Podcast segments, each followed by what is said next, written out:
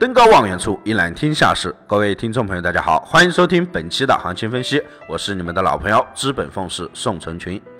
本团队专注市场动态，解读世界经济要闻，对原油、黄金有深入的研究。我会尽我所能，以我多年的研究经验，带领大家走在市场前端，给到大家帮助。首先，我们看到市场行情，上周尽管多项美国经济数据表现强劲。耶伦也是强烈暗示十二月加息的可能，税改法案是再闯一关，通过了参议院的表决。但是美国政坛连续爆出国务卿或遭替换、通俄门的这两大重磅新闻，美元多空双方是惨烈的厮杀。上周的小幅回升，黄金则是屡次遭遇巨额卖单的打压，最终没有实现突破一千三百关口的美梦。周一开盘，黄金跳空低开，跌幅是超过了七美元，最低触及到一千二百七十一。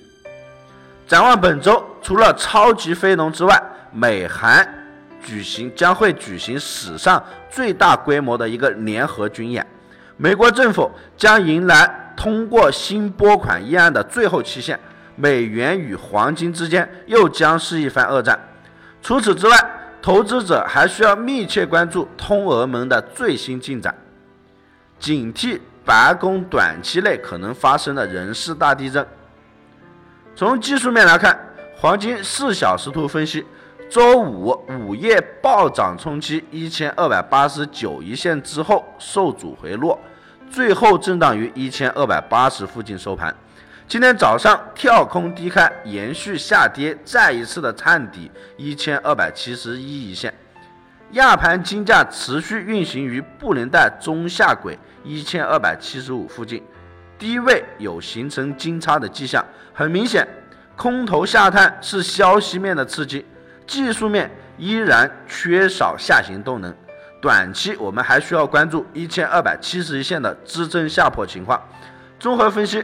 我认为黄金早盘虽然受美联储加息影响，强势拉低了一波，但是没有改变了大趋势。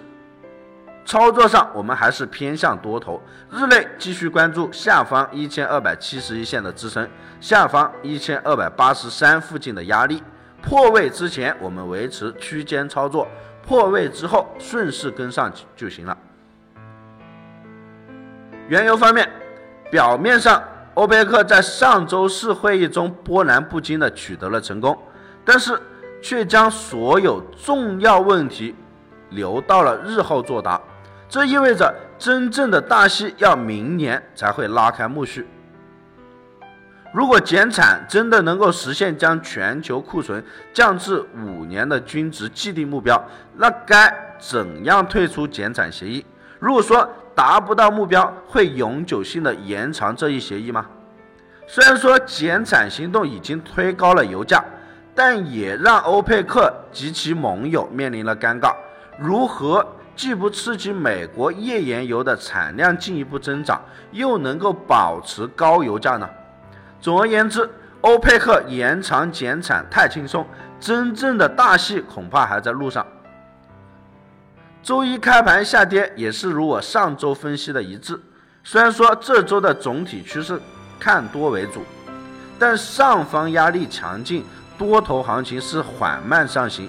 而周五的拉升，市场没有能够消化，在周一继续回吐之前的行情。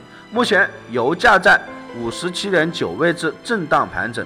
不过我老宋认为，原油在晚间还会继续向下运行。目前的震荡盘整只是为后市的下跌行情提供助力，进场点位我们可以关注五十八点零位置关口的一个压制情况，如果不能突破企稳，可以进场空单。最佳的进场点位在五十八点二的位置，这个位置也是上周原油的一个强压力，在操作上可以分批进场。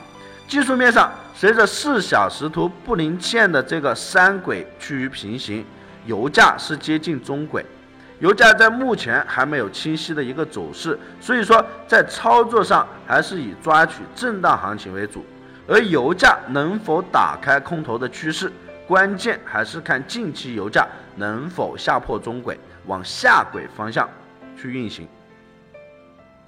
以上就是本期的全部内容，感谢大家收听，希望大家点击订阅，持续关注本人，我们下期再见。